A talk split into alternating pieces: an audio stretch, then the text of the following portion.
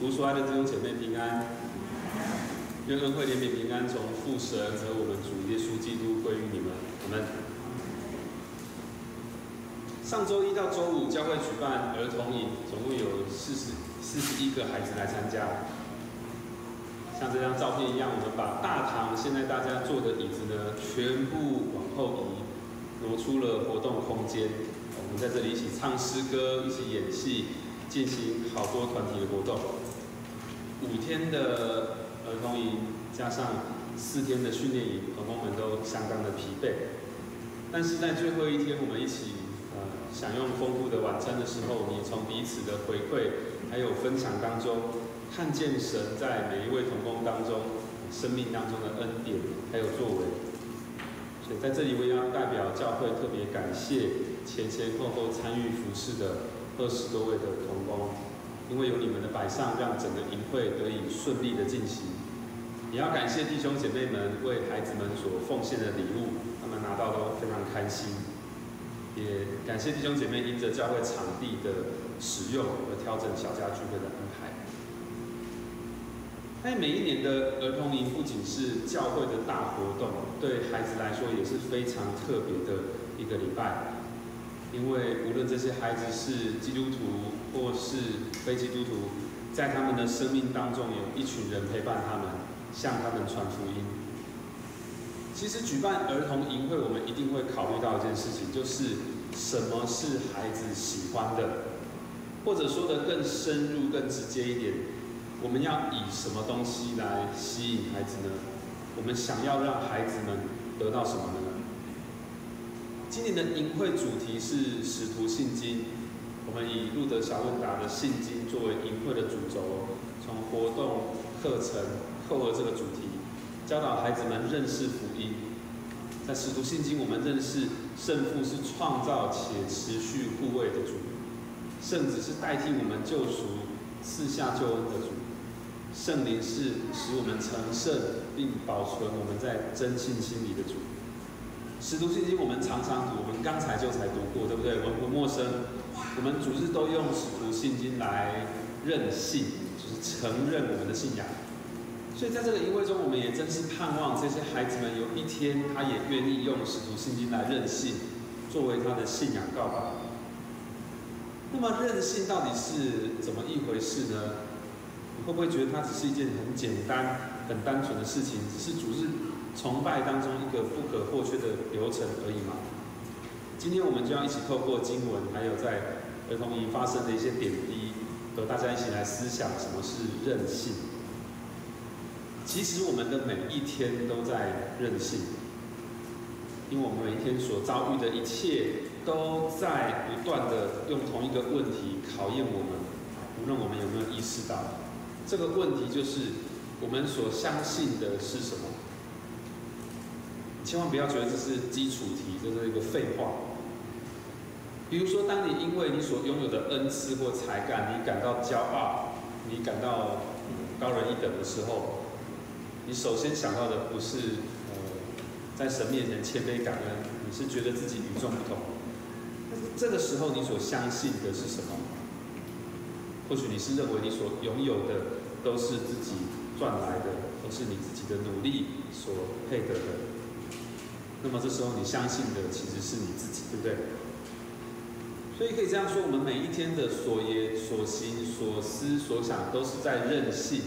都是在承认我们自己的信仰啊，或者换句话说，都在表露我们自己所信的是谁。圣经当中哪一个门徒的任性是最特别被记载的？彼得，大家应该要回答得出来，对不对？因为这个今天的经文，陈牧师几个礼拜前讲过，五年前也有一个一个一个传道人讲过这这段经文，还是陈牧师啊。但是这段经文真是太特别，所以我们今天要一起来看。我们一起来看今天的这段经文，在马太福音十六章十三到二十节。马太福音十六章十三到二十节，和合本圣经新约的二十三页，双排版圣经的一四八零一四八零。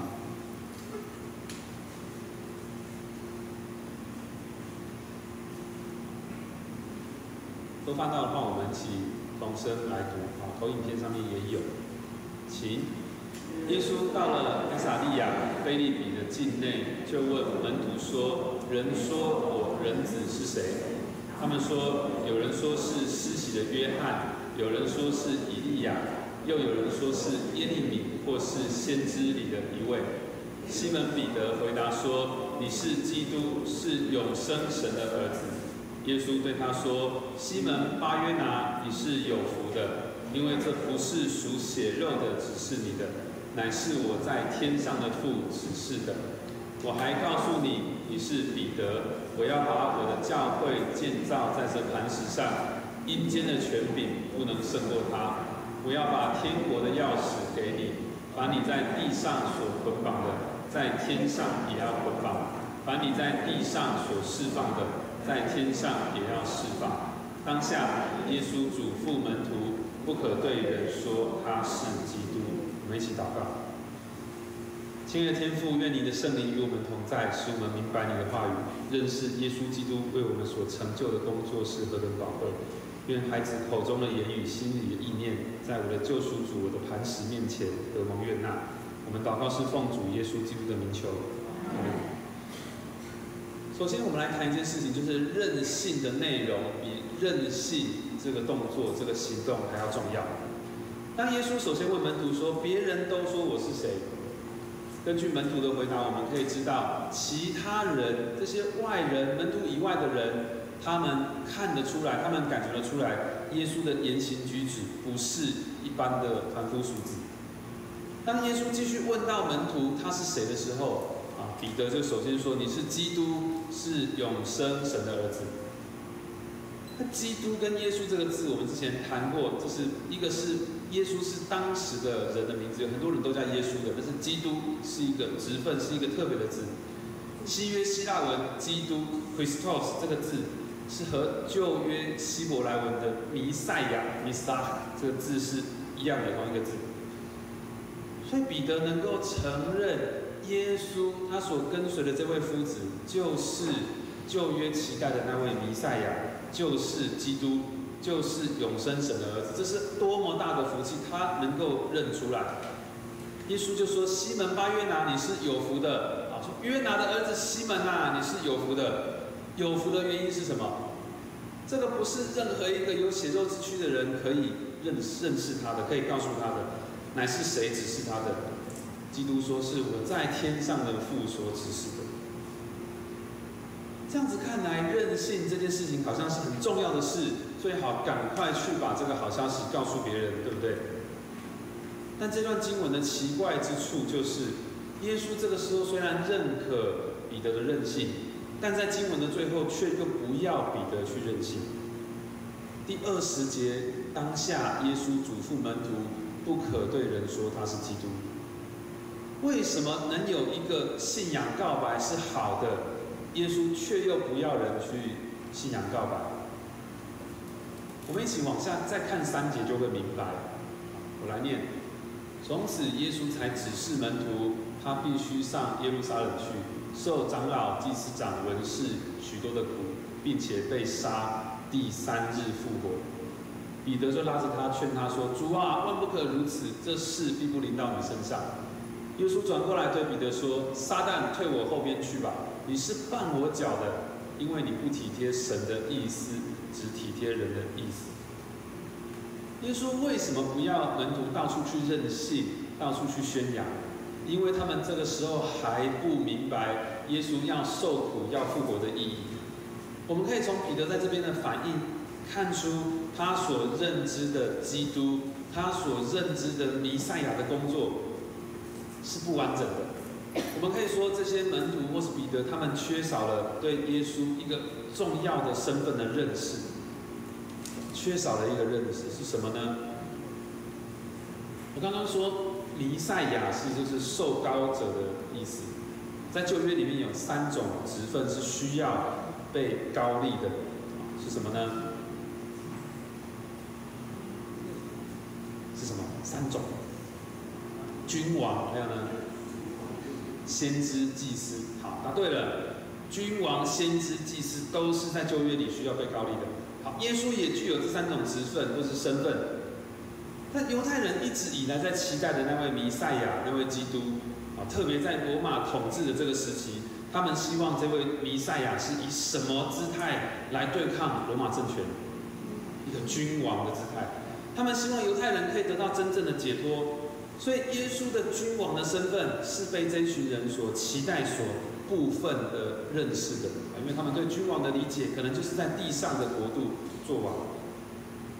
而在耶稣刚开始他的传道工作，啊，他影响了一些人，在经文的一今天经文一开始，我们可以看到门徒以外的人也能够从耶稣的信息、耶稣与人的互动，感受出耶稣与一般人不一样，不像一般人所传扬的。所以他们可以认识到、感觉到耶稣有先知的这个角色，但是哪一个职分却不曾被人发现、所所认同的？哪一个职分？祭司，特别是耶稣基督是一个要把自己献上作为挽回祭的祭司。所以，当我们想要去传扬、想要宣扬我们所信的是什么东西的时候，我们要先认知一件事情。我们要知道自己要传扬的内容是什么，没有错，任性这个行动是很重要的。但你相不相信魔鬼撒旦也有他自己的信仰告白？他的任性是什么？他的任性就是我信自己，我不信三一真神，就是这个差距使他成为一个堕落的天使。所以任性这个动作虽然是重要的，但更重要的是我们所信的、所承认的是什么？如果一个弥赛亚不被承认，他是透过苦难来救赎，那么这样的宣扬是有害的，不如不要宣扬。宣扬的内容比宣扬的行动还重要。宣教重不重要？重要。但是宣教的内容比宣教的行动还要重要。我自己曾经在大学的时候是离开教会，我过着一个没有教会生活的生活。我感谢我的父母。那时候我回到宜兰啊，在台北读书。我回到宜兰的时候，我父母他们有时候陪我一起读经，也分享神的话。他们有时候用那个呃播圣经的小机器，就播圣经陪我一起读。在那时候，我非常的不习惯，很别扭，因为我平常的生活不这样子做的。我觉得自己好像被小婴儿一样照顾。但我后来想想，我的父母或许更别扭。因为他们平常也不需要这样陪别人读圣经，他们自己都可以读圣经的。但是他们为了我用一个合适我的方式陪我一起读，希望我认清楚什么是我人生中最重要的事情，什么是人生中最稳固的根基。我大学着迷于呃筹办社团大大小小的营会还有活动，我也很享受当中的学习收获成就感。但直到我在毕业之后，某一次参加总会的青少年营会，我才在当中发现到，我好像是一个挖错宝藏的一个探险家。纵使在教会外面的营会有非常多的收获，但是我如果缺乏基督的信仰，我如果不认识基督的信仰，纵使这个营会再怎么精彩，再怎么好玩，外在的成就感、办活动的经验再怎么吸引人，我还是缺乏一个正确的根基。我们的人生也是这样，对不对？第二部分我要谈的就是任性的内容，其实就是我们每一个人的根基。弟兄姐妹，我们所承认的信仰，我们任性的内容，就是我们生命的根基。你觉得是这样子吗？当我们蒙恩，我们得到圣灵的启示，能够相信，能够承认我们所信的是救赎我们生命的主基基督耶稣。我们就像彼得一样是有福的，而在今天的经文当中，我们看见耶稣说，像这样子一群任性的人，接连于基督的人，就是被建立在磐石上的教会。第十八节说：“我还告诉你，你是彼得，我要把我的教会建立在这磐石上，阴间的权柄不能胜过他。”也就是说，若不认识耶稣基督，就无法接连于这个磐石基督。也就没有教会，或者说一个不宣扬定时价的基督，不宣扬基督祭司职分的教会，是一个不把根基立在磐石上的一个很像教会、很属灵、很像是赢得神喜悦的一个很像教会的组织。那有没有可能一个教会的根基不是在耶稣基督呢？有没有可能？说我要把教会挖出来看看看底下是什么东西才知道吗？其实我们看一个建筑物的时候，就知道这个建筑物的根基是什么样子。这可能不是非常清楚。你看一下这栋倒塌的建筑物，十多层楼，当它倒下的时候，看到它的根基是多么的脆弱不堪。其实整个建筑物都在反映、显露出它的根基是什么。一个偷工减料的房屋倒塌的时候，就显出它的根基是很糟糕的；而一个稳固的房子显露出来说，它的根基是不怕这些威胁的。弟兄姐妹，我们在教会是互相取暖，还是真的知道我们有在彼此造就？弟兄姐妹，你和基督徒朋友的相处，和你和其他非基督徒朋友的相处。有什么不同吗？你们的关系的根基是基督吗？你们彼此所传递、所分享的，是能够激励彼此的生命成长的神的话语吗？如果不是的话，那你真的需要去思想，这样的关系是建立在什么的基础上？会不会像这样子岌岌可危？弟兄姐妹，你想以什么东西来作为你生命的根基，作为你和别人关系的根基？或者问一下大家，你觉得教会的根基是什么呢？啊，如果我问你说，弟兄姐妹，说到教会，你会想到什么？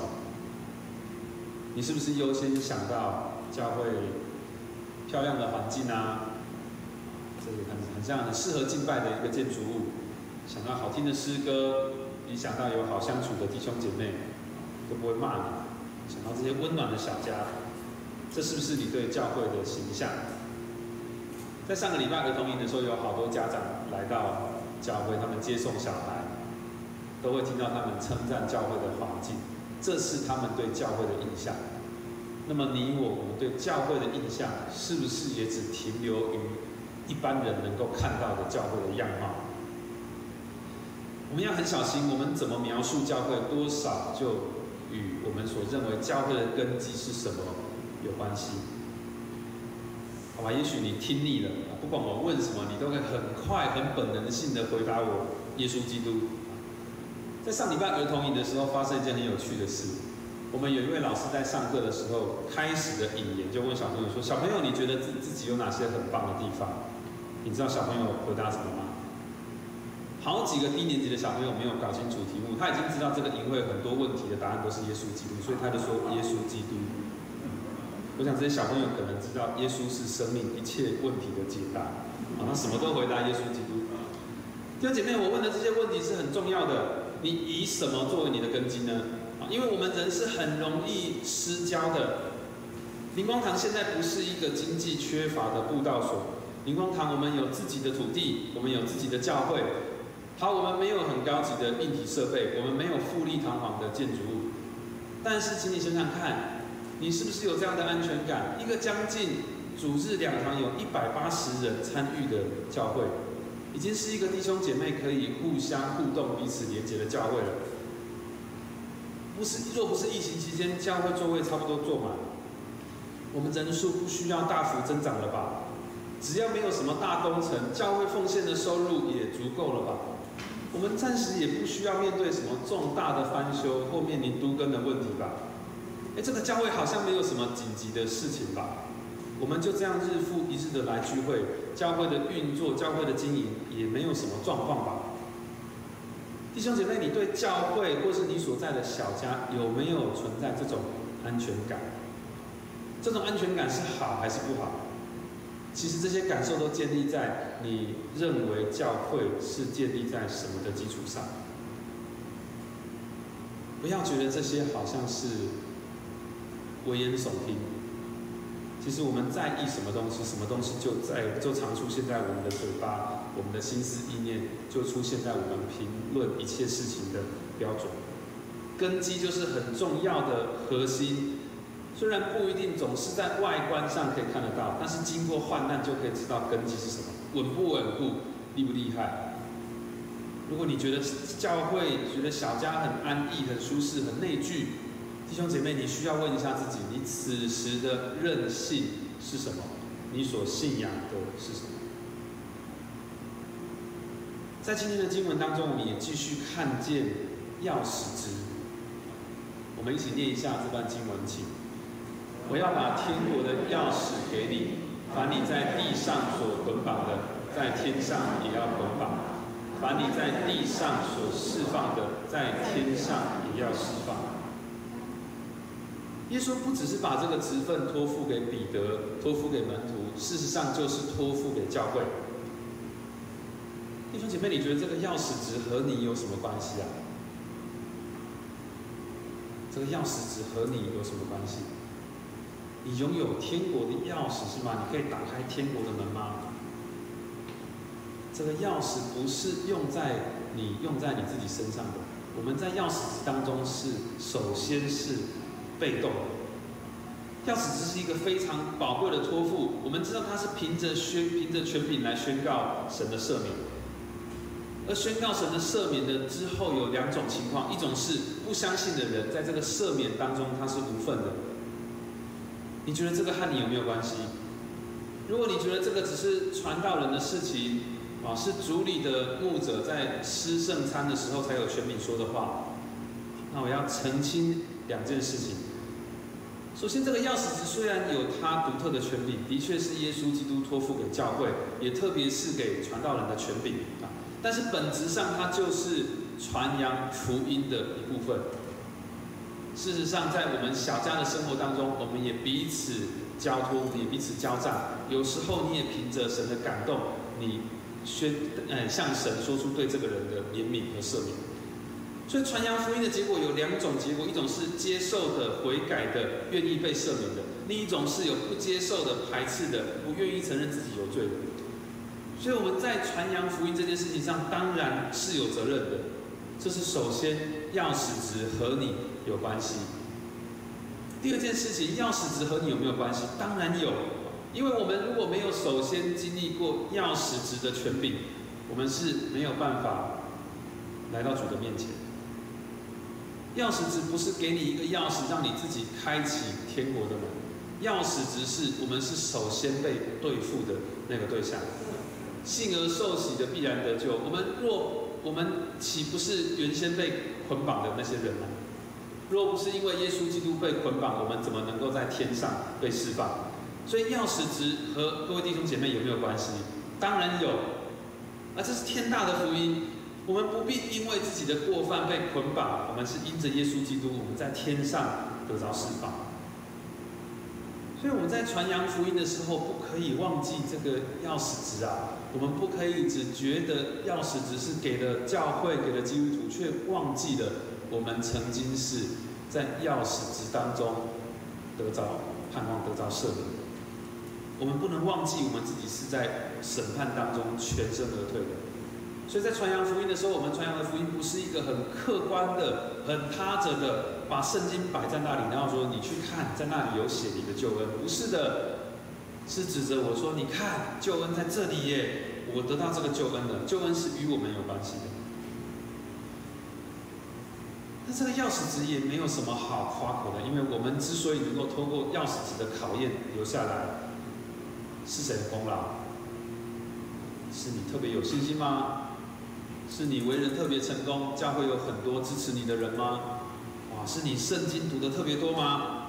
不是。”这岂不是圣灵的工作吗？我们一起念哥林多前书这段经文，请说：若不是被圣灵感动的，也没有能说耶稣是主。在小问答信经第三段，我们也常常提到这段：说我信，我不能凭自己的理性或力量，信靠我主耶稣基督，乃是圣灵用福音呼召我。好奇怪的一件事情啊！我相信我不能靠自己相信，这是多么诚实又多么真实的任性。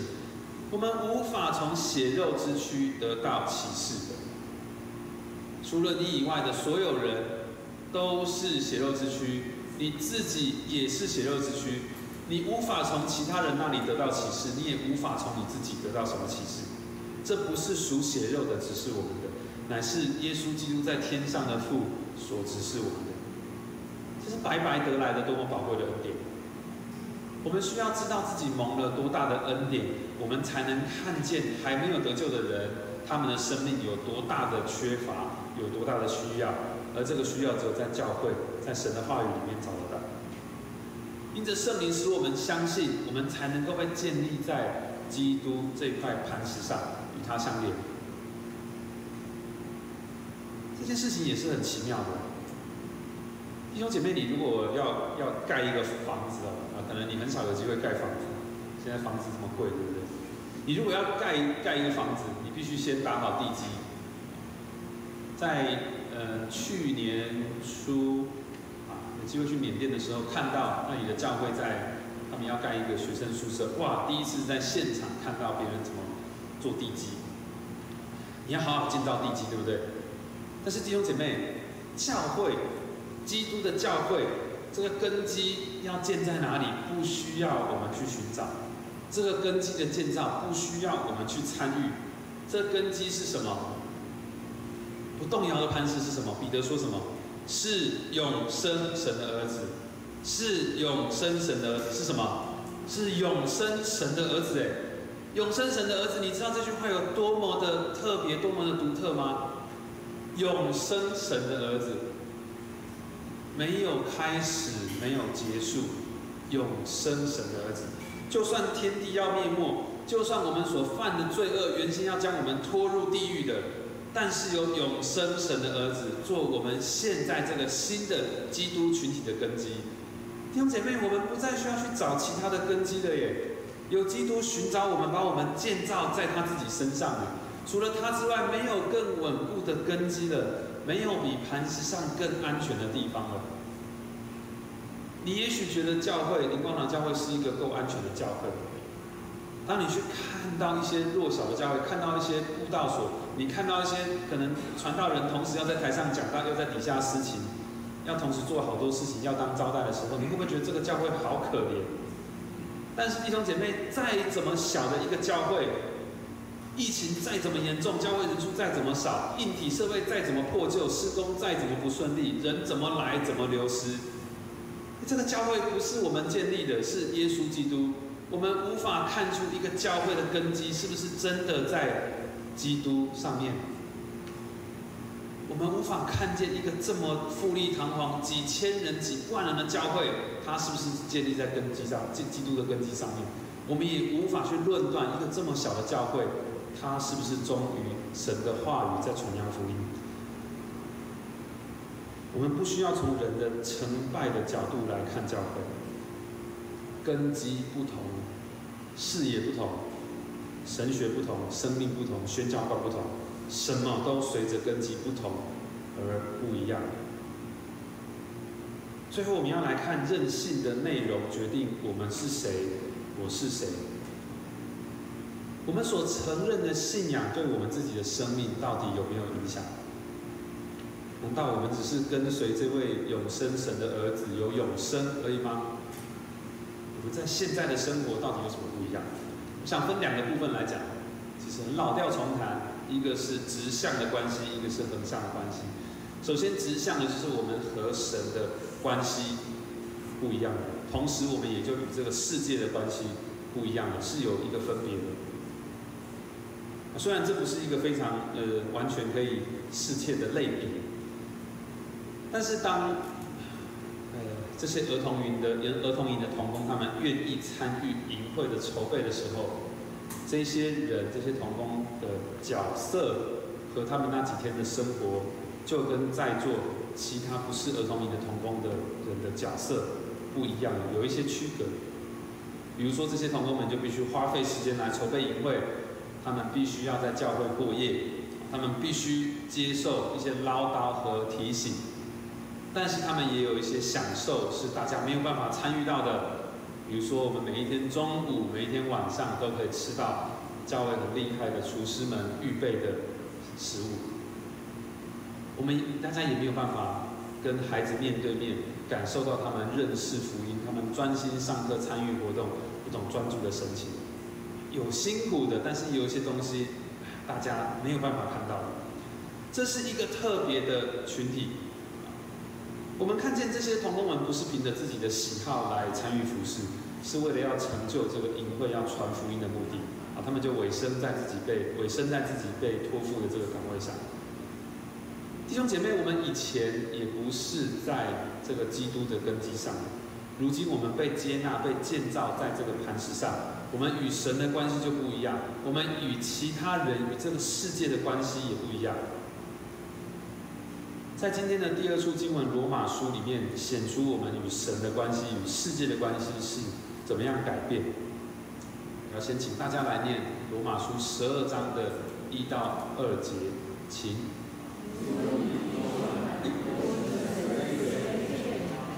你献上，当作活祭，是圣洁的，是上帝所喜悦的。你们侍奉乃是理所当然的。不要效仿这个世界，只要心意更新而变化，叫你们查验何为神的善良、纯全和喜悦的旨意。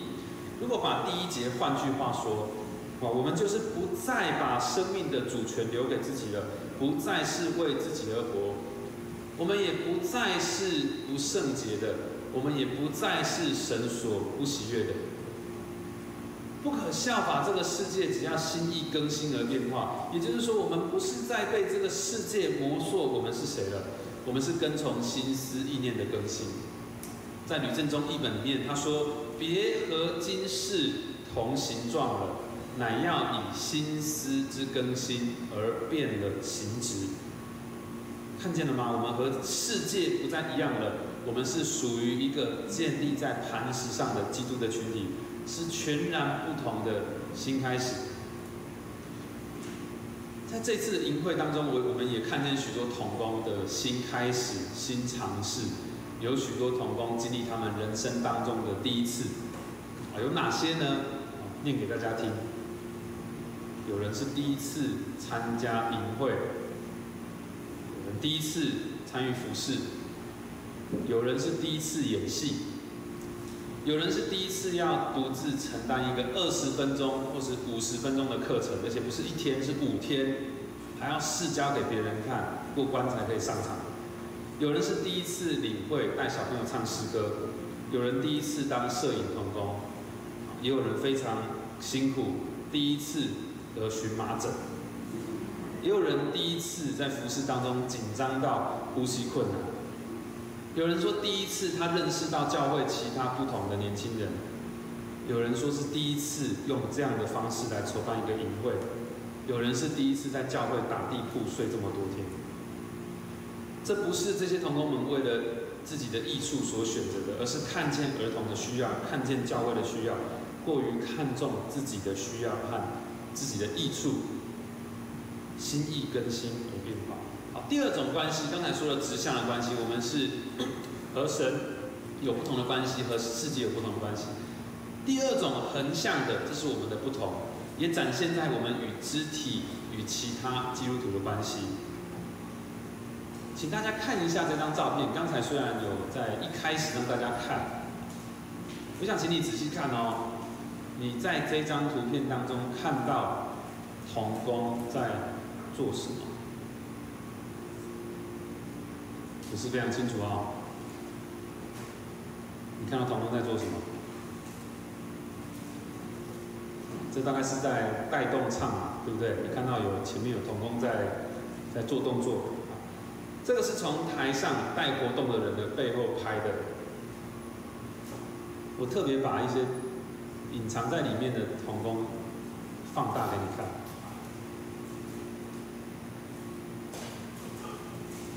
他们在最后面哦，他们在跟着前面台上的人在一起做动作。其实啊，这些同工们坐在后面，请问小朋友看不看得到他们在干嘛？其实看不到。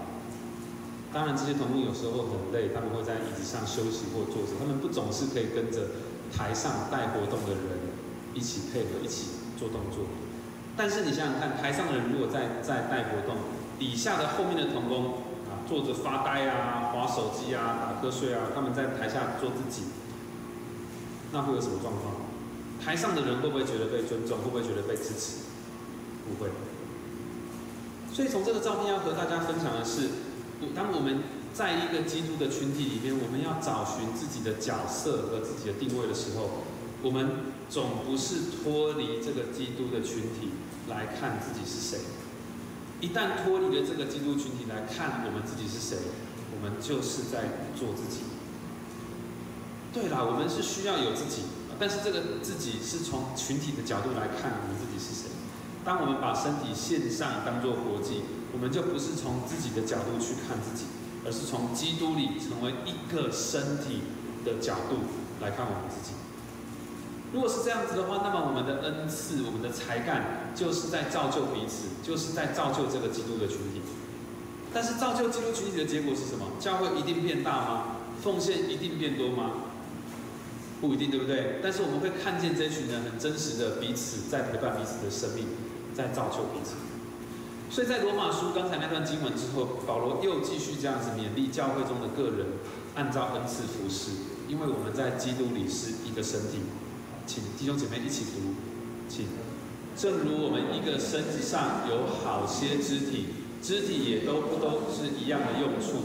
我们这许多人在基督里成为一生。